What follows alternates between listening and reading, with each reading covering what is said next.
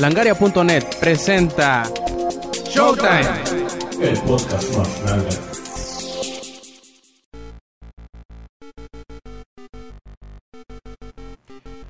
Bienvenidos a una edición más de Showtime Podcast, esta vez la número 59 y volviendo después de un E3 bastante ajetreado, pues tenemos también nuevos invitados a quienes presentarles aquí en este podcast. Este quien escuchan es Roberto Sainz o Rob Sainz en Twitter y acompañándome desde el otro lado del Skype me acompaña Eloyd. ¿Qué hubo el cabrón? Preséntate.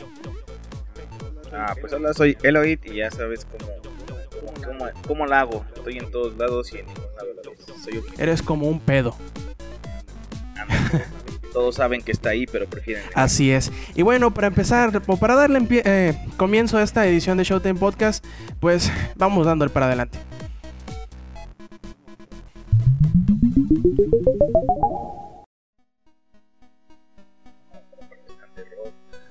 Bien, y vamos comenzando con el que hemos estado jugando esta semana y pues te voy a ceder la, la, pues la posición para que nos digas qué has estado jugando esta semana.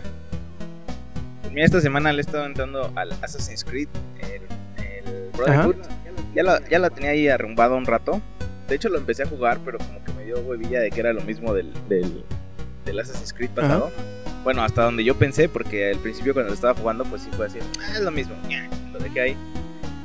Y pues ahorita como ya no tenía nada que jugar, como que esta semana ha estado aburrida y sobre todo yo he estado pobre, entonces no, ha habido posibilidad de comprar más cosas. Pues, pues lo vi ahí tan solo y triste y dije, pues lo voy a jugar. Ya, pues, comencé a jugar y pues ya después de que pasas el, digamos, tutorial o, bueno, el principio del juego, ya como que sí ya se empieza a poner bastante, bastante interesante. Sobre todo la historia que es, es lo que a mí me gusta más de los juegos. A veces muchos me critican, por ejemplo, con Gears of War, pues el juego no es tan bueno en o cámara, la la la, pero pues la historia está, bueno, igual Halo no es el juego de así, uff, el que, Dios, qué jugabilidad, qué gráficos, pero la historia está chida, entonces ese tipo de cosas son los que me atrapan y pues sí, ahorita Brotherhood me tiene, me tiene intrigado con Perfecto. Yo también he estado jugando dos secuelas. He estado jugando Mass Effect 2 y Bioshock 2.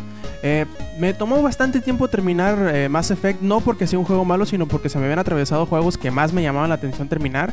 Como por ejemplo, entre que lo compré y lo terminé, llegó, me llegó a mis manos Yakuza 3, Yakuza 4. Le saqué los platinos a Fallout 3, a Fallout New Vegas y a Darksiders. Y dije, pues bueno, vamos a agarrar Mass Effect, hay que terminarlo, no, no hay que dejarlo ya a medias.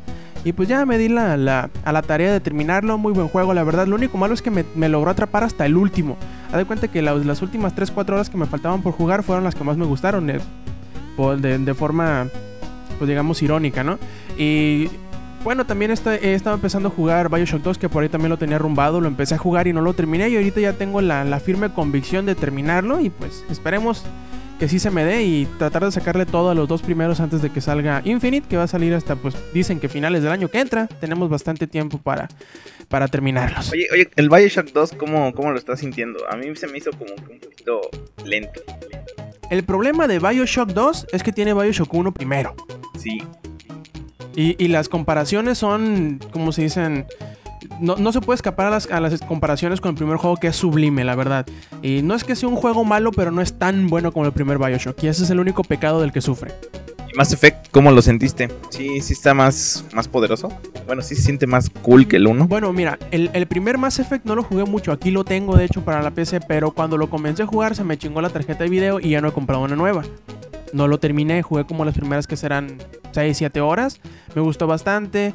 Eh, el 2 mm, me gustó. Me gusta mucho que le hayan quitado algunas cosas que se sentían de más, pero que en algunas partes, como que sí las recientes, que son así como que tantas opciones de armaduras, tantas opciones de, de, de, eh, municiones, pistolas y todo eso, y que se lo hayan quitado, pues o sea, hacen el juego más, eh, más, ¿Más casual? directo. No, más directo. Ah, ok. O sea, como que quitan todo lo que estaba a los laditos y te dejan la pura carnita. Le quitan el cuero y te dejan la pura carnita, por decirlo en, en términos de comida. Te dejan lo, lo- lo mero bueno. Lo único que medio no me gustó es que a veces al dejarle tanto el ritmo del juego al jugador, a veces se siente un poquito lento, a veces sientes muchos eh, huecos en la trama, pero las, las misiones de la trama principal del juego están muy muy buenas, los personajes son muy interesantes y de seguro va a haber más de uno que te va a gustar y vas a querer eh, tenerlo para el siguiente juego. Es- Eso me recuerda mucho lo que me pasaba con, con Old Republic. Cuando, cuando llegó la segunda parte fue así como que... Así como que se sentía... Ya no era lo mismo, pero sí estaba bueno. Y como que sí el dejarte a ti las, la, pues llevar la historia a tu ritmo, como que sí a veces causaba que, que, te, que te debrayaras y la perdieras un poquito.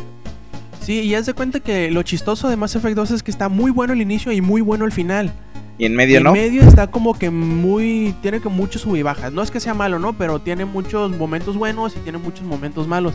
Y como te digo, el dejarle tanto del videojuego al, al ritmo del jugador a veces es, pues termina siendo perjudicial, pero eso depende del, del que juega, no necesariamente del, del, juego en sí. Es un muy buen juego, eso sí te lo digo. Quizá no, me, no es el mejor RPG que he jugado, pero pues está muy bien para los, los, fanáticos del género de la ciencia ficción. Es yo creo que lo mejor que van a encontrar en el mercado en este momento. Ahora que me dices de, de ritmos de juego, creo que voy a volver a conseguir el Final Fantasy 13. Porque cuando pasé al disco 3 fue así como que, ay, está bien hueva y ya lo abandoné.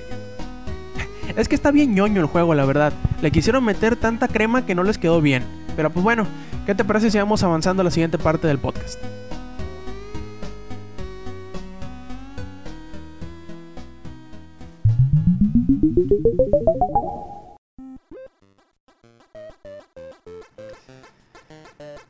Bien, llegamos al resumen semanal de notas en Langaria y antes de empezar con las notas vamos a hacer como que un repaso, vamos a pasar lista a los que han hackeado esta semana. Y bueno, comencemos. Nintendo de Europa, The Escapist Magazine, EVE Online, Minecraft, BioWare, Sega, Bethesda y en el último, pues, eh, bonche, por decirlo así, de, de, logins que sacó Lulsec. Por ahí venían embarrados Xbox Live, Skype, PayPal, Twitter, Facebook, entre otras redes sociales. ¿Cómo la ves? Yo digo que ya no hay seguridad en el mundo. Ya. Si en internet no está seguro, ya no hay lugar donde estar. No, y es normal. De hecho, por ahí uh, unos expertos en seguridad que, que, estaban criticando las nuevas medidas de seguridad de la PlayStation Network también dijeron, ah, pues miren, ya por más por más seguridad que le pongan a las partes, no hay sistema totalmente seguro. Siempre va a haber alguien que va a encontrar la vulnerabilidad y la va a explotar. Así que, pues, ¿para qué se ponen los moños, no? ¿Para qué se ponen de nenas? Y pues, más vale acostumbrarnos, utilizar las, las, las mayores medidas de seguridad posibles que se puedan. Eh, password difíciles di y distintos en cada cuenta. Tratar de no poner directamente eh, tus cuentas bancarias, utilizar fichas de ser posible y cosas así, siempre ayudarán a mantenerte lo más seguro posible. Aunque claro, nunca hay 100% de seguridad. Mira, es que ahí, bueno, no sé, an antes, antes de que le pasara también a Xbox Live, eh, Microsoft tenía como que el, se habían quedado un poco calladitos en lo que se refería a lo que le había pasado a la PlayStation Network, ¿no? Pero en algún momento pues declararon que, que era pues pues una algo malo para la industria que pasara esto, ¿no? Que, que, le, que le ocurriera algo así a una red tan grande como es la PlayStation Network. Obviamente que, que, es malo. Y lo, bueno, ya, ya dijeron algo sobre este supuesto hackeo. Aunque no, no, es necesariamente un hackeo lo que sufrió Xbox Live. Haz de cuenta que los de Lulsec eh, lo que hicieron fue sacar una lista gigantesca de passwords y, y usernames que ellos tenían. Y que en algunos, ahí venían unas cuantas cuentas de Xbox Live. No es que hayan sacado las 62.000 de Xbox Live eh, únicamente. Y lo que dijeron es, pues bueno, si tienen estas cuentas, cámbienles de contraseña. No vaya a ser que por ahí alguien se les mete y les quiera robar cosas y denle para adelante. Y lo que han dicho Microsoft es, bueno, puede ser un evento aislado, no confirmamos un hack a, a, gran, a grandes rasgos, pero pues más vale que se vayan cuidando porque más parece un, un, intento de phishing que cualquier otra cosa. Hay, una parte buena que, tiene Microsoft y también, por ejemplo, Facebook. Eh, si, tú pierdes tu cuenta o te la hackean o te la roban la, la, la, la eh, pues si tú, eh, bueno, tienen un número de soporte en el cual tú puedes marcar y ellos te la recuperan en base a datos personales, por ejemplo, a la actividad que tienes, porque bueno, por ejemplo, es muy raro que alguien que te hackee una cuenta pueda saber lo que hayas hecho hace 5 años con esa cuenta. Entonces, eh, bueno, a mí me ocurrió con Microsoft y les, pues, les mandas un, primero un correo con otra cuenta, después te mandan un teléfono donde ellos te dicen que que procede a hacer. Entonces, pues, el procedimiento es más o menos ese. Ellos te preguntan, entre tal y tal año, más o menos a quiénes le enviaste correos, este, qué tipo de asuntos tenías, archivos que subiste, la, la, la, la. Si tienes SkyDrive, te dicen que, este, qué elementos tienes dentro del SkyDrive y cosas de esas que, pues, ayudan a, a que recuperes tu cuenta y que, pues, evita que, que alguien más la, la tenga. Bueno, a mí sí me funcionó y también Facebook tiene ese sistema. Ellos te mandan pedir una foto donde tú eh, tomes una foto diciendo que quieres tu, tu, cuenta y con un cierto código que ellos te mandan. Entonces está, pues de que hay maneras de, de que todavía sea seguro el internet, pues todavía puedes, puedes recuperar tus cosas. Así es. Y bueno, pasando a la primera nota que tenemos en la, en la lista, no sé qué tan fanático o qué tanto en la mira tengas a Battlefield 3. Mira, Battlefield siempre me había parecido. El, el 2 fue así como que decir, ok, sí tienen razón, no son una bola de idiotas porque pues, yo estaba, ya sabes, enajenado con lo que era Halo y cosas así. Ajá. Entonces, pues, a mí cualquier shooter me decían, ah, sí, pues este shooter está chido. Sí, sí, sí, sí, no sé, no vale madre. Pero pues ya después cuando te vas metiendo en el mundo de los viejos te das cuenta que no todo es Halo y que pues a pesar de que te guste mucho o que puedas ser fan, pues hay muchas cosas que valen la pena y que inclusive son mejores. Digo, no, no vayan a, a linchar los fans de Halo, pero pues a fin de cuentas, dada la, las posibilidades que tiene el juego, la, el online, la cantidad de, armas, etcétera, etcétera, eh, pues gráficamente también. Entonces creo que creo que Battlefield es algo muy bueno. Últimamente lo tuve un poquito fuera de la mira, pero pues ya, ya estando ahí chismeando en Langaria, pues sí hemos estado viendo que, que, bueno, desde la vez pasada había, tengo entendido que tenían ese problema de, de que supuestamente no iban a tener contenidos, eh, pues descargables exclusivos, pero pues creo que, que se lo van a, a pasar por el arco del triunfo, ¿no? No, ahí tú, lo- tú dime que tú eres el Sí, bueno. sí, lo, lo que habían dicho es que haz de cuenta en algunas tiendas habían puesto como regalo para los que preordenaban un paquetito que se llamaba Physi- Physical Warfare Pack, que traía ahí unas, unas cuantas armas, creo que una mira de sniper, una ametralladora y algunas cosillas así, que supuestamente iban a ser eh, exclusivos para los que preordenaran ahí. Y no, pues ya sabes cómo son los fans de Llorones, no, pero que eso va, a meter, mm, va a hacer que el juego sea desbalanceado, le va a dar.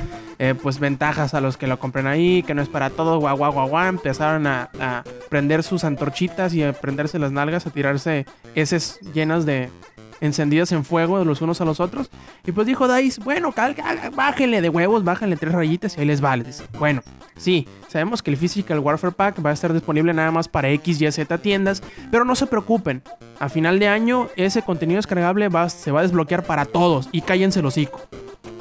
Pero mira, ese, ese está un poco como raro, ¿no? Porque, bueno, o sea, sí entiendo lo que son las, las, las, pues, ventajas de tener una, una, pues, preventa para, exclusiva para alguien, ¿no? O sea, sí, sí es, sí es comercialmente bueno, sí es, este, inclusive para los que lo compran, pues también es, es un, es un plus. Y como muchos dicen, pues es una desventaja para todos los demás. Sí, a final de año se desbloquea, la, la, la, pero pues al menos el camino de que serían cuatro o cinco meses de, de distancia de ahí allá, pues ya, ya fue un terreno desigual completamente. Yo siento que las exclusivas solo deberían de ser en cuanto a consolas. Es decir, eh, una consola pues va a tener, no sé, un contenido exclusivo para esa consola y ya, como en el caso de, no sé, digamos Mortal Kombat, que solo tienen ellos, los de PlayStation 3, tienen a, a este Kratos. Pues esa es una cosa buena porque a fin de cuentas te insta a, a que inclusive aunque sean juegos de multiplataforma, pues tú desees tenerlo de una consola en específico. Y pues en este caso pues no está así porque estás poniendo en desventaja a gente de la misma consola, entonces eso no me parece bien a mí. Aunque se me hace demasiado llorón de parte de los fanáticos, porque si alguna vez has jugado un Battlefield, tú sabes que a un sniper, por más chingona mira que tengas, si le das un balazo bien dado, si le sacas la vuelta y va a haber manera, va- van a haber varios trabajos que van a, por, por ejemplo, van a poder detectar a los snipers, los, los, los de soporte creo que son. Tú puedes acercárteles y por la espalda cuchillarlos, no importa la, la mira que tengan si tú no la tienes. También, si es un- una ametralladora para, para, una, para una clase, hay muchísimas más ametralladoras. Hay cuatro o cinco ametralladoras distintas que tienen eh, stats distintos. No es, no es que esa vaya a ser infinitamente mejor que las anteriores, que las demás, sino que va a ser como, por decir, por ponértelo así, va a ser como que un arma recurrente del Battlefield Bad Company 2 que va a llegar al Battlefield 3. Nada más. Va a ser la única distinción que tiene. Y se me hace- a mí sí se me hace demasiado llorón de la gente que digan, ay no, es que van a dar ventajas injustas. Pues no es cierto, no van a dar ventajas injustas. Va a ser una, una opción más simplemente. Y te apuesto que si al final de cuentas termina siendo una cagada, aunque lo pongan disponible para todos, nadie la va a usar. Sí, buen punto. Eso sí tienes razón. Pues sí, también depende mucho. Pero en este caso que tú mencionas, pues sí tienes razón. No, no es así como que, uy, no, no, man". Pero sí hay, sí hay cosas que sí. Bueno, yo sobre todo lo veo en los juegos de, de RPG, los, bueno, los Marks online, así los bien dañados. Mm. Esos de que te quitan la vida. Pues en eso sí se nota muchísimo. Pero en este caso, pues no. Tienes No, razón, y, no es sabes así que se me hace bien chistoso que esos mismos güeyes que están chillando de que el juego va a ser injusto, que porque van a traer. Eh, porque van a traer una mira de sniper que ellos no van a poder utilizar. Son los que se quejan de que hay un chingo de snipers y que no lo usan. Son los que dicen, ay, pinches snipers y que no sé qué y que no sé cuánto. Y no usan sniper ellos, ¿no?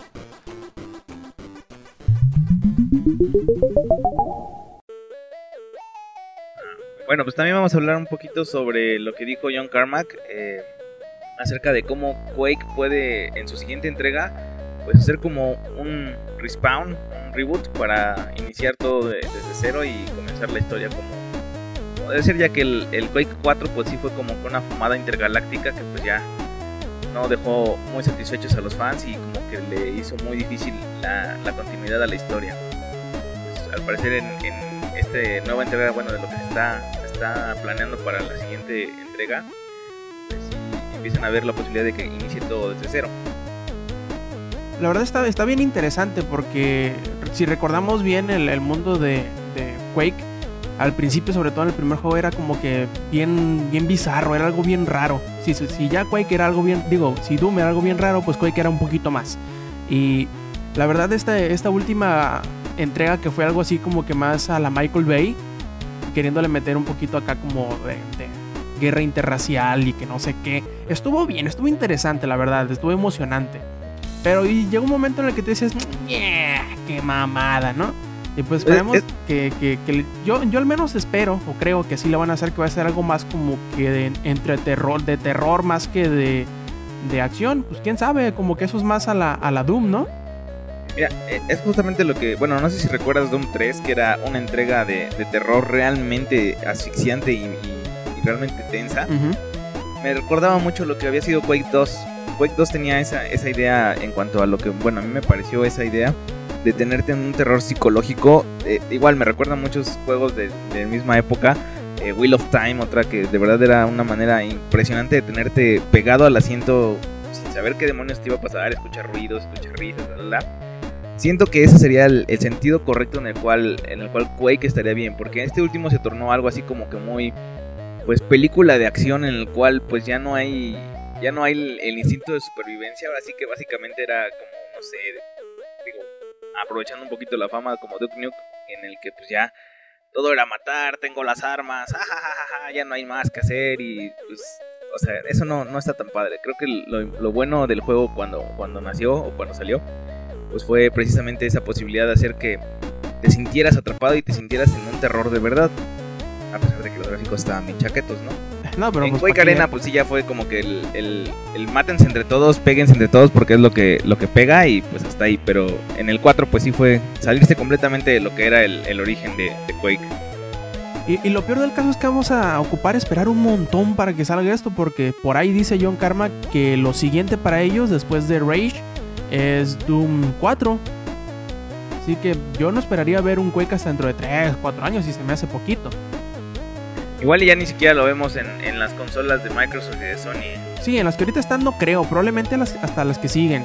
Y de menos de mencionar un nuevo Quake, ya, ya es, es, es de menos material para que los fanáticos empiezan a, a poner en remojo sus calzones, porque sabemos que hay mucho, mucho fanático de Quake. Presente, presente.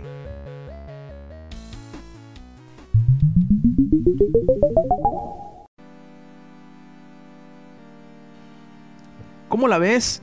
Que el pretexto de que el Wii va a tener solamente un control por consola es que es que para que no gasten. Es, es una estupidez, creo yo. O sea, bueno, se supone que, que nos están diciendo que el, el control de Wii U es lo que es innovador, es lo que, lo que realmente, lo que nos mostraron, lo que nos quisieron enseñar. Fue exactamente eso, el control. Y nos van a decir que, que- nada más uno para que no gastes, pues es como decir, no, pues es que el, PlayStation 3 nada más viene con un control para que no gastes en dos.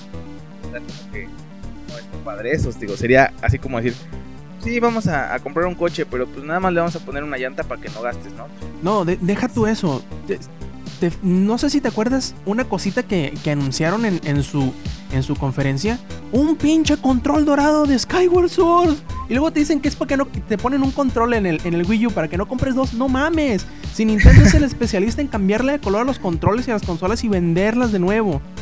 No, y déjate de eso, ¿dónde queda la interacción? O sea, imagínate que, o sea, la, interacción entre personas así de ahí en- en local. O sea, imagínate, es lo que da, desde yo recuerdo, desde el, ¿qué fue? El 64, donde tenía cuatro ranuras y todos decían, wow, cuatro personas jugando al mismo tiempo. Y pues que ahora te digan que vas a tener que utilizar tu control de Wii U como fabuloso Fred, primero tú, luego el que sigue, luego el que sigue, pues no.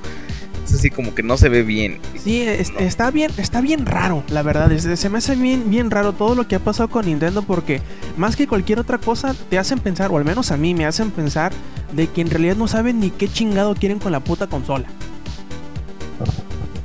Yo creo que lo que les pasó fue Nintendo se está yendo al demonio. Bueno, no yendo al demonio, pero está perdiendo mucho en cuanto a lo que ya estaban sacando Sony y, Microsoft.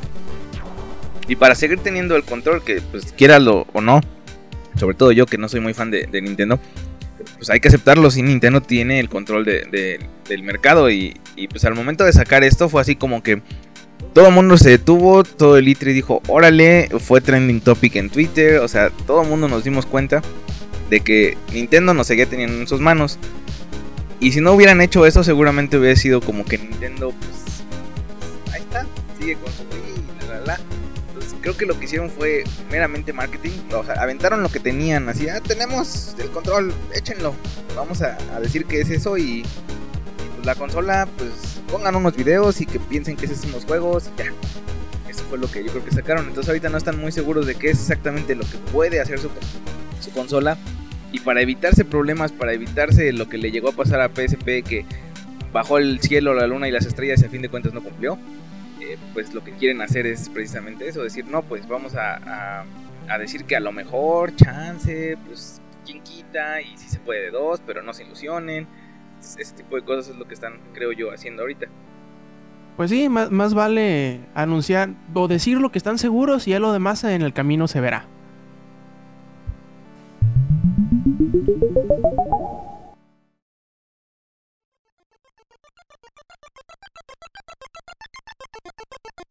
Pasando un poquito terreno más, más friki, por decirlo así. Bueno, lo digo friki por, por acerca de lo que significa que el anime es muy considerado friki, no quiere decir que realmente lo sea. Pues la gente de, de Grasshopper están preparando un juego de Evangelion. Tampoco creo que sea algo para, para que los fans de la serie, bueno, yo en, lo personal me considero fan de Evangelion, los mojemos. Iniciando porque va a ser para PSP. Eh, no es que el PSP ya, ya sea una consola muerta, bueno, al menos parece para mí que sí, pero eh, a fin de cuentas no daría tantas expectativas como si fuese en una consola grande o un multiplataforma. y aún así pues el juego promete para mí porque bueno, a fin de cuentas cualquier cosa que le pongan el nombre Evangelion yo quiero. Digo, ya sé que no vamos a tener el juego estilo Son of the Enders donde, donde sean robotcitos manejables y que podamos hacer del mundo un lugar mejor, casi casi. Pero bueno, sí, sí, este, sí pinta bien. Es eh, lo que lo que siento que, bueno, el juego. Em, bueno, lo que, están, lo que está ya ah, revelado, por decirlo así, eh, será pues uno de los que ya sean. que no será exactamente igual a los que ya se ha visto antes, o sea, porque los de antes han sido solo como esos de tipo texto en los cuales eh, pues solo solamente pues ibas como siguiendo la historia en una especie de manga virtual, entonces eso, eso no es precisamente lo que esta vez se, se hará. Lo que sí pues se cuenta es que Akira Yamaoka, el, el, bueno de los Silent Hill, el cual me ha hecho comprar eh, eh, soundtracks que jamás habría comprado de otros videojuegos, ese es el que al parecer va a hacer el, el soundtrack de este, de este videojuego. No sé, ¿tú qué opinas, Rob? Pues está, está raro el juego, la verdad no es lo que muchos esperan, aunque se están emocionando. Más, más que cualquier otra cosa, va a ser como un juego de ritmo. Algo así como, ay, no sé. Yo me imaginaba algo como Res, pero en realidad tampoco va a ser como Res va a ser como que juegos de, música por tiempo, bien raro. Van a ser como. Mostraron en un tráiler por ahí uno, alguno de los minijuegos. En realidad, quién sabe cómo jodido se va, se va a manejar. O, pero lo que sí se sabe es que va, va a seguir el guion de la pues del remake o reinterpretación que se hizo por ahí que se llama Rebuild of Evangelion y pues el juego se llama así Rebuild of Evangelion Sound Impact y pues ya lleva bastante avanzado el desarrollo, dicen que por ahí del 85% y saldrá en septiembre en Japón. Aquí en América, quién sabe, probablemente ni lo veamos, desgraciadamente. Eso es algo de lo que pasa mucho con, los juegos de sobre animes, ¿no? Que regularmente no llegan a América. Pero pues bueno, ya, ya conseguimos algún enfermo que nos lo envíe por allá. ¿Cómo la ves? Las consolas grandes ya llevan prácticamente un año sin bajar de precio y por ahí ya anda diciendo el señorón Yves Guillemot, que es el presidente operativo y cofundador de Ubisoft, que pues bueno, él espera ya por ahí que las compañías pues bajen de precio lo de las consolas. que es que porque en el Reino Unido pues están bajando las ventas, ¿cómo la ves? Mira, yo siento que eso de las consolas no bajan de precio está un poco mal, ¿no? Porque bueno, al menos en el caso de la Xbox, eh, pues cuando sacaron esta versión, digamos, Slim, eh, sí hubo un, una reducción de precio en cuanto a lo que se encontraba la consola en sí. Sobre todo si dentro del paquete incluías el disco duro de 500 GB y la, y la, y la consola, este, y perdón, y el Kinect. Incluías el Kinect y incluías la, la consola no con los 4 tristes gigas de, de, espacio, la consola pues resulta bastante barata en comparación a lo que sería comprar los aditamentos sueltos o tener una consola normal y adquirir el Kinect y el Entonces, siento que la consola de Microsoft sí ha bajado un poco de precio. Ni se diga el Wii, el Wii se encuentra ahorita en, en, en casi casi regalado, vas y por una tele y te lo dan. Entonces creo que, creo que eso no está tan cierto de que, de que las consolas este, requieran más un, una disminución de precio. Creo que el PlayStation 3 es el que menos he visto que ha tenido disminución. Es el que sí, realmente sí me gustaría tener una, una reducción, porque esa es una de las principales causas por las que mucha gente no nos hicimos de un PlayStation. Eh, era demasiado caro comparado con lo que sería una Xbox. Aunque es, un, es una percepción medio equivocada, te voy a decir por qué parecería que la consola no baja de precio, pero en realidad es que es que le van metiendo más cosas. Ponle tú, si, eh. si la consola tiene, aquí en México, por decirlo así, porque en realidad no recuerdo cuánto cuesta ahorita, por decirlo así, aquí la consola tiene 3 años costando 4.500 pesos. Pero lo que no te has dado cuenta es que primero tenía 40 gigas, luego tenía 80 gigas, luego tenía 120 gigas y hoy tiene 250 gigas. Y no se ha movido de precio. Y eso es algo que que sí, que sí es cierto, es lo mismo que digo, más o menos lo que pasa con la Xbox, que, que a fin de cuentas sí te están dando más cosas, como en este caso el Kinect. Sí, yo, pero yo, yo tengo la, la, la, esperanza de que como ya se viene la siguiente consola, tanto Microsoft, bueno, de Nintendo, tanto Microsoft como Sony se van a poner las pilas de bajarle otros 50 dolaritos a, a las consolas que ahorita tienen para ganarle más mercado del que Nintendo piensa que va a obtener. Porque quieras o no, no sabemos todavía cuánto cuesta la consola. Y si por ahí los rumores que andan de, de EV Games que va a costar 600 dólares son reales, pues imagínate comprarte una de 600 dólares o comprarte una de 200 o 250, ¿cuál te, ¿por cuál te vas a ir? Y que prácticamente vas a poder jugar lo mismo en las dos. Definitivamente la barata, es, es, el, es la forma que ganó Wii terreno. Así es, yo creo que, que no necesariamente por la razón que dice ahí Ips, que dice que es por, por el recorte de precios de Wii, yo creo que es más para ganarle terreno y percepción de que es más barato y que ya tiene más consolas vendidas y ser más atractivo al, al, al, consumidor que se enfoque hacia Sony o hacia ellos o que hacia Nintendo pues. Yo creo que ahí en la medida de, de qué tan barato vaya a ser la consola de, de, Nintendo y, y, en, qué en qué tanto se pueda comparar con las, con las consolas que están en el mercado será la medida en que va a ser exitoso. Si no no creo que le vaya a ir muy bien al Wii U Pero mira, en el caso de Sony, creo que ahorita ellos no bajan tanto el precio. Porque bueno, no sé si recordarás que al principio ellos perdían con cada consola vendida. O sea, el precio que les costaba fabricar la consola y distribuirla era básicamente perder ellos dólares a cambio de tener la consola en, distribución. Creo que ahorita es, el momento en el que ya están ellos viendo la reditabilidad de las ganancias. Ahorita es cuando están, pues cada PlayStation vendido en realidad le está otorgando a Sony una ganancia. Y pues creo que eso es lo que ahorita Sony no creo que vaya a dejar perder tan fácil. Y pues dado, las capacidades del, PlayStation, sobre todo dado que tiene un Blu-ray, eso es lo que le mantiene una plusvalía y es muy difícil que baje de precio. Porque pues a fin de cuentas un reproductor Blu-ray, por muy barato que lo veas, está en 2 mil pesos. Entonces bueno, dejámoslo en 150 dólares. Entonces dudo mucho que le puedan bajar más al precio del, del PlayStation 3 si una consola no... no que hace muchas más cosas puede tener ese, ese aditamento, el Blu-ray. No sé tú cómo, no sé si tú, llegaste a jugar aquel videojuego clásico, para al menos clásico para mí, que soy de la vieja escuela, Hitman. De hecho ya tuvimos una película bastante mediocre, por cierto. Bueno, ya hemos tenido otras cuatro entregas del videojuego. Eh, esta vez vamos a, recibir un, Hitman diferente a lo que habíamos visto antes. El Hitman que se había manejado desde el principio era un Hitman muy, pues digamos, poco realista, era, eran escenarios que pues lucían caricaturescos, desde el inicio del juego no había, no había sido su, hit o su, carta magna el, tener gráficos de última generación. más bien era la jugabilidad y la historia. En este caso estamos viendo un, Hitman que se ve brutal, eh, un Hitman que, pues, nos recuerda mucho a lo que sería la oscuridad de, Arkham City, bueno, Arkham Asylum, de Batman. Se ve bastante interesante. Es, un juego que, bueno, apenas nos están mostrando eh, videos de lo el, gameplay del juego, pero se ve bastante intenso, se ve se ve algo algo pues que realmente no, no, bueno, yo no había visto en la saga tan, tan fuertemente, porque a lo mejor no sé si las, las plataformas donde se había desarrollado, las engines o algo por el estilo, no daban para una acción tan fluida. En este caso, pues se ve muy diferente. Es, algo que, se ve muy, muy interesante.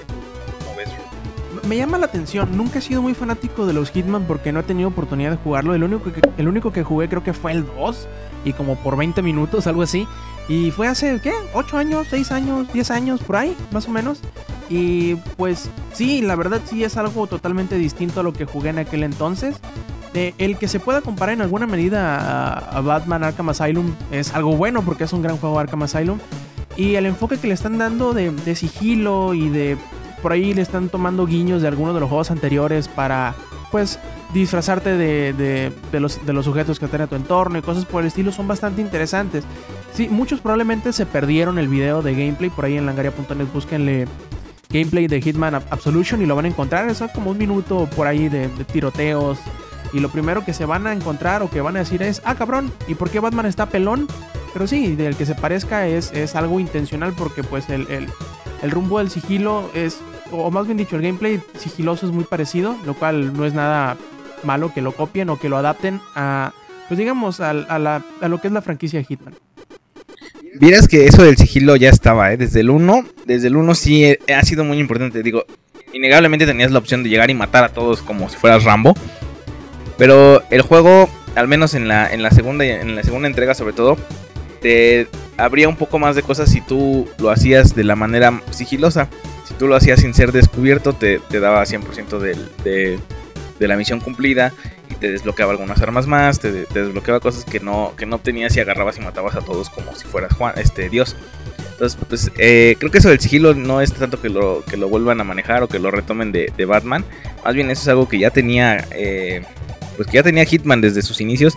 se perdió un poquito en Blood Money. Ahí como que siento que sí ya se dedicó más a ser el vengador que a ser un, un, un asesino sigiloso.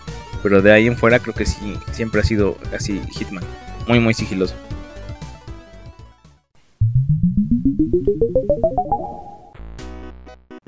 Bueno, ¿qué te parece si vamos llegando a la sección en donde vemos las declaraciones de la industria y algunas cosas que a veces son divertidas, a veces sorprendentes y a veces simplemente increíbles?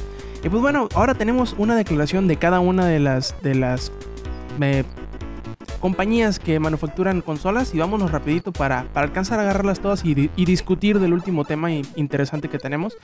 El primero es, como la ves, que según el, presidente de los, de los estudios de, Microsoft Game Studios, ahorita te busco el nombre, Phil Spencer, dice que bueno, mira, en el futuro todas, todos los juegos que son desarrollados por, por, por estudios eh, apegados a Microsoft tendrán algo de Kinect. A mí me parece que va a ser algo así como lo que está haciendo Sony con Move, de que por ahí alguna cosita meten al Move, alguna función, pero no, necesariamente que sea un juego exclusiva y únicamente basado en Move. Así yo creo que va a suceder en, eh, para Kinect en el futuro, algo así como lo estuvimos viendo con Mass Effect y Ghost Recon. Creo, creo yo que se están, ya se habían visto lentos en hacer esto, ¿no? Digo, el, Kinect creo que ya, ya lleva, ¿qué? ¿Siete meses? ¿Ocho meses? En, en casi un año, creo yo. Sin, Desde noviembre. ahora ya. Entonces, eh, el Kinect ya, tiene muchísimo tiempo aquí eh, entre nosotros y creo que no había sido explotado en lo más mínimo. O sea, llegamos a ver lo que eran juegos. Si acaso, creo que el, único que me llamó lo suficiente la atención para interesarme en, comprar el, el, Kinect fue el de Michael Jackson Experience. De ahí en fuera no había visto nada que me interesara realmente. Y pues ahorita creo que eso es algo bueno, porque todos aquellos que tienen su Kinect, pues sí, ahí lo tienen y muy bonito y la la la, pero pues ¿cuántos juegos salen que valgan la pena de Kinect. Y aunque no valgan la pena, digo, ni siquiera salen tantos. Entonces, creo que creo que sí es algo bueno que todos los juegos vayan a incluir algo, al menos como dices, de los, de los desarrolladores eh, pues cercanos a Microsoft. Lamentablemente espero que esto no sea nada más como minijuegos, porque pues para minijuegos pues ahí está el Wii, ¿no? Entonces creo que sí sería bueno que, que le hicieran algo trascendente, una razón de verdad para conseguir Kinect, no nada más hay cositas plus para que no digas, ay, tengo un Kinect y no lo uso para nada. Bueno, ahora pasamos con Sony, en donde, bueno, le, en una en una sección de, preguntas frecuentes de lo, de lo, del PlayStation Vita, algunos le preguntaron, oigan Sony, ¿qué hubo? Tengo un chingo de juegos en UMD. Les pregunto así como pues de compas, ¿necesitaré comprarlos nuevamente en la PlayStation Store para jugarlos en el Vita? Y pues Sony les contestó, bueno, mira, consideraremos toda la posibilidad que tenemos por aquí a la mano, pues para darle soporte a tus juegos que compraste en UMD. Pero no tenemos nada todavía que anunciar. Lo cual dice algo así como que sí, sí, pero no, o no, no, pero sí. Y está interesante al menos de que lo pongan en consideración. A final de cuentas, yo creo que la respuesta va a ser sí, bueno, cómpralos de nuevo, porque pues no van a tener manera de, de, de genuinamente de confirmar que tienes el juego. O sea, de que hacer un voucher por el juego no hay manera, yo creo que, que se puede hacer. Y va a estar difícil, más sobre todo que el Vita no va a tener un puerto para que puedas meter tu UMD. Y yo creo que a final de cuentas sí se va a tener, sí se va a tener que comprar de nuevo, pero de menos. Yo creo que si te, si te respetan las compras que tienes en la PlayStation Network de los juegos de PSP, ya es ganancia. ¿Sabes? Creo que, creo que, bueno, al menos aquí en México no creo que vaya a ocurrir eso, ¿no? Porque ya sabemos que Sony le valemos madre aquí en México. Pero bueno, en otros lugares como Estados Unidos, en Europa, la, la, la, creo que lo interesante o lo bueno que podrían hacer en ese caso sería que retomaran, más bien que te recibieran tu UMD físico a cambio de la descarga. No, no, no estaría mal que te dieran un voucher, un código para descargarlo o algo. Sí, eso, eso creo que sería algo, algo bueno, porque a fin de cuentas, pues yo creo que, no sé si, bueno, no sé si tienes ahí algún UMD más o menos viejillo. Se despegan, ya están rayaditos y ya cuando ves pues ya no jalan tan bien. Entonces creo que cualquiera que ahorita tenga UMDs pues seguramente ya los tiene igual de traqueteados que yo. Entonces pues ya, ya fueron y pues que te lo cambien por un voucher para una descarga virtual creo que estaría bastante bien. Y pasamos a Nintendo. Ahora Iwata asegura. Ya, ves que todos nos, nos medio pendejamos en la conferencia. Como que no entendimos bien el mensaje de principio de si el Wii U era nada más la tableta, si iba a haber consola o no iba a haber consola. Nos quedamos como que medio pendejados porque no supimos qué onda. Y bueno, Satoru Iwata asegura que pues bueno, sí, estuvo mal que no mostraran la consola, pero él dice que eso fue porque pusimos demasiado énfasis en el control y eso causó algunos malentendidos. Eh, bueno, dice, debimos habernos esforzado un poquito más en explicar cómo funcionaba todo el show en la consola. Digo, en, la conferencia. Sí, debimos haber mostrado alguna imagen de la consola nueva y de ahí, pues empezar a explicar qué onda con el control. Dice, aunque la consola no es drásticamente distinta a lo que hay en el mercado, el Wii U será o se tratará solamente del control. La consola por sí misma será casi invisible. Yo creo que, admitir de menos ese errorcito que tuvieron de que nos tuvieron en ascuas preguntándonos que sí, qué chingado con el Wii U, al menos el, que hayan pues reconocido que entre comillas se equivocaron, ya es algo que nos da un poquito de, de tranquilidad. Aunque pues bueno, todavía sigue mucho misterio, sigue mucho muchos no sabemos qué onda, estamos investigándolo y eso también como que a veces saca un poquito de onda. Pues mira, siento que pasó lo que ya te había dicho hace un rato. Dijeron, no, ¿saben qué? Tenemos que sacar cualquier cosa, lo que sea. Este, ¿Qué tienes tú? Este, ya hicimos este prototipo, ven, viene, perfecto, ya con eso vamos a, a sacar la, de la marcha, sacarnos del problema. Mostrar la consola habría sido como que meterse en, en, la situación de decir es que esta va a ser la consola y hace esto, esto, esto. Si le hubieran mostrado, habrían tenido que dar especificaciones técnicas que probablemente no tienen. Pues creo que ese fue un movimiento más, más que nada inteligente y que ahorita estén aceptando que la la la debimos mostrar la consola, la la la, pues sí, debieron mostrarla y a ver por qué no la muestran ahora. Si ya se dieron cuenta que fue un error, ¿por qué no la muestran? Pues porque aún no tienen la, pues exactamente qué carajos es ese Wii Sí, creo que ese es el punto. O sea, creo que todo esto es mero marketing, es eh, la manera de, acallar cualquier rumor, decir es que no tienen nada, la la la la. Pues salen, dicen, sí, sí, cierto, hubiéramos mostrado la consola. Ah, pues chingón, pero no la muestran. Entonces, a fin de cuentas, están, están recayendo en lo mismo. O sea, siento yo que nada más fue como darle la vuelta a lo que ya hicieron y volver a, a, pues a lo mismo, porque a fin de cuentas no la están mostrando, no están diciendo de qué es capaz, no están diciendo que tarjeta gráfica tendrá, cuánto tendrá de procesador, las cosas exactamente no las están mostrando porque, como te digo, no, no creo que las tengan ya definidas, porque pues si se van a enfrentar a lo que es la, la, consola que ahorita están, las dos consolas que están. Eh, digamos, la Xbox no es un rival tan fuerte a vencer, al menos gráficamente. Pero la, el PlayStation 3 sí es un, un, rival muy fuerte, inclusive con el hardware que se encuentra hoy en día, con los procesadores de 7 núcleos, la, la, sigue siendo un rival muy fuerte a vencer. Entonces, creo que el hecho de que ya empiecen a dar especificaciones, pues sería como que... Pues, Dispararse en el pie. Ajá, sí, sería como dispararse, entonces por eso no lo hacen. Y bueno, les recordamos que visiten langaria.net en donde tenemos las notas más importantes de la industria de los videojuegos, además de tener podcasts que pueden escuchar toda la semana, eh, como el podcast que sale los lunes, los miércoles sale Comics Army y los sábados sale eh, Showtime, así como martes y jueves tenemos Langaria Express, que es un pequeño noticiero rapidito, rapidito, con las notas más interesantes de la industria. Recuerden visitar langaria.net. Uh, ahí también hay porno, si le buscan.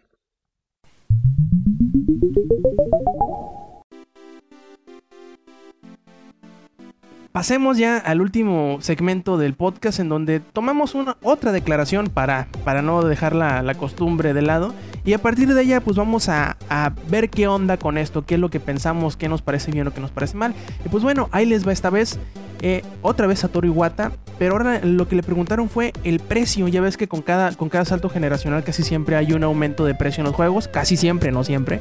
Y pues bueno, le preguntaron a Iwata, oye, pues qué onda, ¿Cómo, cómo va a estar el precio de los juegos del Wii U en comparación de los de PlayStation 3 y 360, que sabemos que cuestan 60 dólares. Y pues bueno, me dice Iwata, dice, sí, claro que pues, hay indicaciones de que el precio actual llegó para quedarse, dice. Pero pues bueno, cuando consideras que algunas franquicias son más populares, como por ejemplo Call of Duty, Madden, FIFA, etcétera, etcétera, pues bueno, los publishers pueden darse el lujo de ponerles un precio elevado de 60 dólares porque saben que dicha franquicia tiene un valor premium. Dice, al contrario, con una franquicia todavía sin establecer, pues no pueden darse un lujo de poner un precio alto. Creo que habrá un rango de precios un poquito más amplio. Se me hace interesante para empezar, porque sabemos que sí, aunque hay muchos juegos que valen la pena el invertir los 60 dólares o mil pesos aquí en México, quizá hay otros juegos que no necesariamente llenan el precio, que podrían salir a unos, eh, digamos, 650 pesos, 700 pesos, y aunque no son grandes juegos, yo creo que por el precio y que estén a un precio un poquito rebajado, llenarían más el corazoncito de los videojugadores. Y no, no sé a ti qué te parezca el que todos los juegos tengan el mismo precio o que debería haber como que niveles de precios. Creo yo que los niveles es una excelente idea. ¿Sabes? Es, es muy cierto que no, que no todos los juegos valen igual. No porque, no porque, no sé, un juego de una desarrolladora naciente sea un mal juego o no vaya a, a cumplir las expectativas. Pero no podemos hablar de que un juego va a costar lo mismo si, por ejemplo, un Mass Effect que te muestra unas cinemáticas brutales, una historia perfectamente bien desarrollada, miles de personas trabajando en ese, juego, pues creo yo que, que, la inversión es muchísimo más grande y el pagar el, el, disco que estás, que estás jugando, pues a fin de cuentas sí es, sí es algo necesario, por decirlo así, porque bueno, pone tú, como tú dices, sí, 60, 60 dólares es el precio estándar. Eh, pero detrás de todo eso pues está que a lo mejor el margen de ganancia pues es muy bajo, pero el, montón de, bueno, la amplitud de ventas es, muy grande y a fin de cuentas es, es más o menos igual la ganancia. Y entonces si, si tú pones un, juego pequeñito que a lo mejor se desarrolló con muy poco dinero, pero lo hicieron unos cuantos, un estudio pues, que no tiene gran reconocimiento, pero a fin de cuentas es un juego que te va a dar algo, porque a fin de cuentas todos los juegos dan algo, no es porque no es porque todos los juegos sean buenos, pero todos los juegos te van a, a mostrar algo, es como las películas, hay películas que pues mucha gente dice, ay, son una porquería, pero pues a lo mejor hay gente que sí le gusta y esa, y esa gente pues agradece que estén esas películas, sobre todo las de serie B o ese tipo de películas que no están en el mainstream. Entonces, eso le da mucha oportunidad a muchas desarrolladoras pequeñas de decir, pues sabes que yo tengo un título que pues está así medio, medio medio leve, medio light, como en el caso de los arcades, te das cuenta, muchos de los juegos arcade que tiene, que tiene Microsoft pues son, son juegos pequeñitos que a fin de cuentas no podrías vender en un formato de disco al precio que están los demás porque nadie los compraría, pero en cambio estando en el caso de, una descarga arcade, pues sí los compran porque sí es sí valen lo que lo que lo que el precio te está dando, entonces creo que es una excelente idea y bueno, creo que no es nada nuevo, a fin de cuentas ya lo habíamos visto con, Microsoft y con, con, Sony también en las, en las descargas, o sea, hay muchas descargas que cuestan menos de lo que costaría un disco Sí, también se me hace interesante por ahí hace unos cuantos meses, casi el año, según, o más del año, si mal no recuerdo. Por ahí también Danny Wilson de THQ también pues hizo eh, declaraciones interesantes en cuanto al precio de sus próximos juegos. Por ejemplo, decía que en años hacia adelante los juegos de, de ATX versus MX, que son los esos de... No, ATV versus MX, que son los juegos de motocicletas y eso, que iban a costar 40 dólares y que iban a traer, por decirlo así, el núcleo del juego. Ya si tú querías expander comprando más modelos, más modelos de, de, de, motos o más pistas y así, podrías comprarlos en línea, pero el juego principal costaría menos lo cual le daría al título como que un empuje más uh, des, desde el estreno, porque habían visto que sus juegos vendían más cuando bajaban de precio a 40, 30 dólares, de repente uh, tienen un pico de ventas y que quieren aprovechar ese pico de ventas desde el principio cuando se estrena el juego. A mí se me, se me haría muy interesante, por ejemplo, ver juegos como... Voy, voy, a, voy a agarrar esa, esa franquicia que mencionó Satoru Iwata como premium. Si Call of Duty, imagínate, si te vendieran la pura, la pura campaña 30 dólares o, o, el, o te vendieran el multiplayer en, en, en, en, Xbox Live o en la PlayStation Network a 20, 25 dólares solo. ¿Los comprarías por, por, separado? Y aparte que te dieran un juego completo con las dos cosas, ¿tú los comprarías? Pues sí, la verdad es que sí. Por ejemplo, Gears of War a mí no me interesa el multiplayer, solo compraría la historia. Eh, por ejemplo, esos serían eh, pues modelos muy interesantes para ese tipo de juegos o por, para los de deportes. Ponle tú que en vez de sacarlo cada año, en vez de sacar un FIFA cada año, saquen un FIFA cada 3 años, pero cada año te venden eh, por 10 dólares o 15 dólares la actualización de los rosters. Pues eso sí está, pero es que está bien estúpido porque tienes que hacerlo casi casi de por liga. Entonces, si es muy caro, pues sí conviene mucho más comprar el juego solo. Pues sí, aunque sería algo interesante porque en realidad no todos juegan con todas las ligas. Yo casi te puedo apostar que el 95%, por decirlo así, de la gente que lo compra aquí en México juega nada más con, equipos mexicanos. Y le vale camote las demás eh, ligas. Si acaso la española o la inglesa y ya. Sí, exactamente eso pasa, pero, o sea, sí, ahorita FIFA sí tiene eso, o sea, tú puedes descargar la liga que tú quieras por módico precio, comilla, comilla, y si te la actualiza, pero pues está medio, medio chupón. Sí, o sea, también, también serían modelos viables para ese tipo de juegos que, que, quieras o no, hay veces que sí, como que desgastan a la, a la afición, y de todas maneras lo terminan comprando cada dos o tres años. El darle ese, ese empujecito de, de, ponerle nuevas actualizaciones que vengan quizá con el... Que en vez de entregar un juego nuevo dieran una, una actualización y siguieran dándole piernas al, al, al, al, título del año anterior, a veces hasta le podría salir mejor porque ya tienen 5, 10, 15 millones de, de unidades vendidas y pueden agarrar esas mismas 15 millones de unidades y pueden venderlas en la siguiente entrega que sea dos años adelante o tres años adelante. Igual el modelo de los juegos de música es, es como que la evolución o, o el, primer acercamiento a ese tipo de, de, mercado o, de, de, modelo, que es donde te venden el juego con sí un chingo de contenido, te sacan el siguiente hasta dentro de tres años, pero en ese, en ese intro te venden contenido a lo pendejo que tú puedes comprar cuando quieras, como quieras y el que quieras. Eso está bien, pero es que mira, si te fijas solo es aplicable a ese tipo de juegos, porque por ejemplo, en el caso del FIFA, la razón, al menos yo, yo que soy fan de ese juego, lo veo porque lo que importa o lo que cambia en cada entrega es la jugabilidad, no la, o sea, a mí me da igual si Ronaldinho está jugando en el Barcelona o está jugando en el Inter. A mí me da igual. A mí lo que me interesa es jugar el juego, entonces a mí me da igual, te digo, a veces inclusive juego con equipos que, Dios mío, sabe Dios si existen o existen ahí porque nada más le aprietas el botón de al azar y ya. Entonces lo importante no es qué jugadores están, bueno, al menos para mí, yo sé que muchísima gente sí se fija en eso, probablemente más de la mitad de la gente se, se fije principalmente en qué, quién está en cada equipo y que sea lo más parecido a la realidad, la, la, la. Pero lo importante de las cada entregas nuevas de FIFA no es que actualicen la plantilla, porque de hecho inclusive cada que sale un juego de FIFA ya no está actualizado porque está, te lo entregan casi a final de temporada. Ponle tú, dos meses sí está actualizado, dos, tres meses, eh, hasta que llega el final de año donde la temporada termina. Y pues a partir de ahí ya todos los jugadores ya se cambiaron, ya se fueron, ya la la la la, ya no están. Entonces, si tú compras un FIFA y te hacen, y tú, tú ves el equipo que está ahí, cuando tú lo tengas en tus manos ese FIFA ya no va a tener los jugadores que están juego. O sea, es que, bueno, yo lo he visto, no importa cuán nuevo sea tu FIFA, no, no tienes los mismos jugadores que tiene el equipo en la realidad.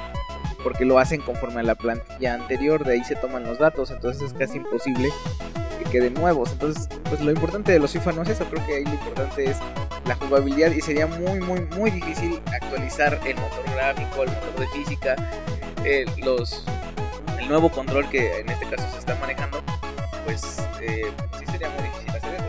Igual y si tienes razón, las entregas no son tan diferentes unas de otras, pero creo que lo que hace diferente cada, cada entrega, pues es eso, los, las diferencias en el control.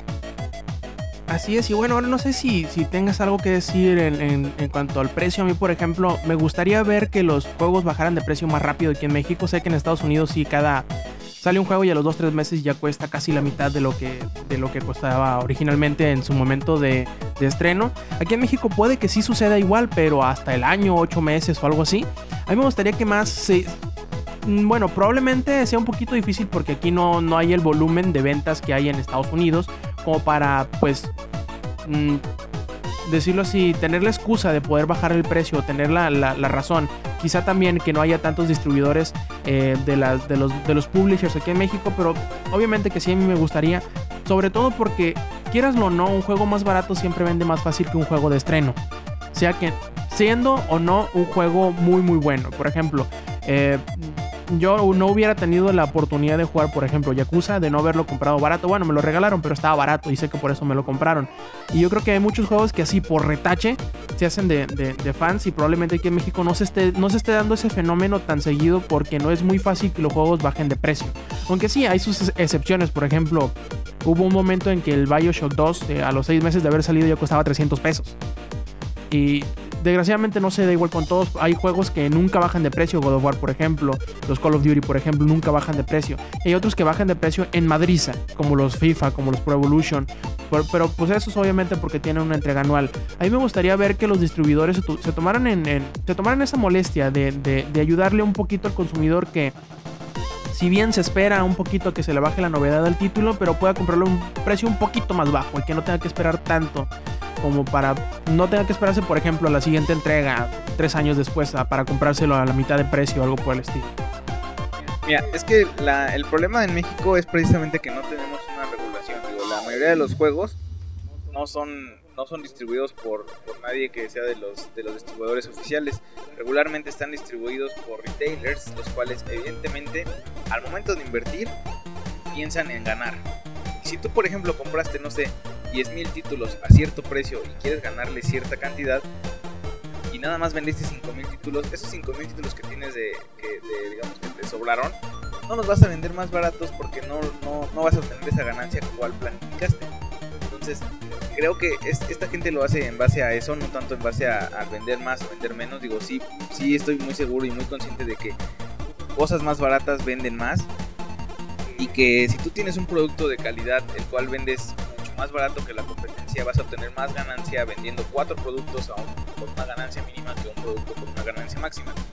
Pero eh, pues mercado técnicamente eso no es tan cierto porque eh, se requiere más distribución, se requiere más movimiento, se requieren diferentes cosas que a lo mejor nosotros como consumidores comunes no tomamos en cuenta, es decir, nosotros no nos da igual saber. Nos vale pito. Ajá, sí, nos, nos vale madre saber quién es, qué, qué, qué, tuvo que hacer el distribuidor para conseguir esos juegos, eh, cuánto digamos, monetariamente, cuánto cuesta mandar ese juego a donde tú vives, Juan del demonio, allá donde, donde sea que estés. Entonces, eso, eso es algo que se no, llama. Sí, sí, en ese lugar ahí sentadito esperas tus juegos. Eh, ahí, ahí donde estás, pues es, es como que no está tan, tan sencillo llevar las cosas. Entonces, eh, los distribuidores lo ven en base a eso. Y si tú lo, si tú lo ves así como consumidor, pues dices, ah, qué desgraciados. Y pues sí, evidentemente ellos lo ven como dinero. A ellos les vale madre si tú juegas o no. A ellos lo que les importa es ganar. Y pues, nosotros no lo vemos así. Entonces, sí nos gustaría definitivamente tener muchos juegos con un precio semejante porque en Estados Unidos se puede dar eso porque la infraestructura está desarrollada para eso ellos pueden hacer la distribución sin tener el mismo gasto que lo que sería aquí en México por eso en México es caro porque el, la, el costo de distribución y el costo de, de movimiento de, de, de, cosas es muy caro gracias al señor gobierno que cobra muchas cosas por hacer este tipo de movimientos entonces es una de las razones por las cuales en México está tan asquerosamente caro todo lo que sea eh, tecnología, sobre todo porque hay impuestos sobre el impuesto para cosas de lujo, entonces ese tipo de cosas hacen que se nos encarezcan los videojuegos.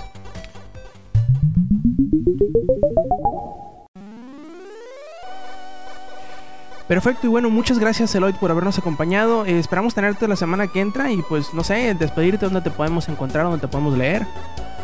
Eh, pues ahorita estoy ya escribiendo en Langaria. Eh, también estoy escribiendo en Lead, en Epix, Restart.mx. Eh, deseando en muchos lados, tanto ahí con mi presencia, escribiendo para, para dar mi opinión y que me lamenten todo lo que quieran. Arroba Eloid en todos lados. Perfecto, y bueno, les, les recordamos que visiten langaria.net y que escuchen los, los demás eh, podcasts que tenemos ahí en la página. Y pues bueno, eh, cuídense mucho, está haciendo un putal de calor en todos lados en la República. Eh, lo, que, lo que ustedes Cuérense como yo. Adelante. Cuérense como A yo. huevo, bichis. Eh, que, eh, díganos qué es lo que piensan ustedes sobre todo este de Braille de los precios, de los, de los niveles, de qué piensan ustedes y si todos los juegos valen la pena, si no, o cómo está el show, todo ahí, háganos sus replis, dejen sus comentarios, manden, mándenos correos, miéntanos la madre, lo que quieran. Y pues bueno, No, mi mamá no. ¿cómo no? Oye, santa. Bueno, entonces eh, yo soy Roberto Sainz o Rob Sainz en Twitter, pueden seguir a Langaria en arroba Langaria. Y bueno, nos vemos la semana que entra. Stay Metal.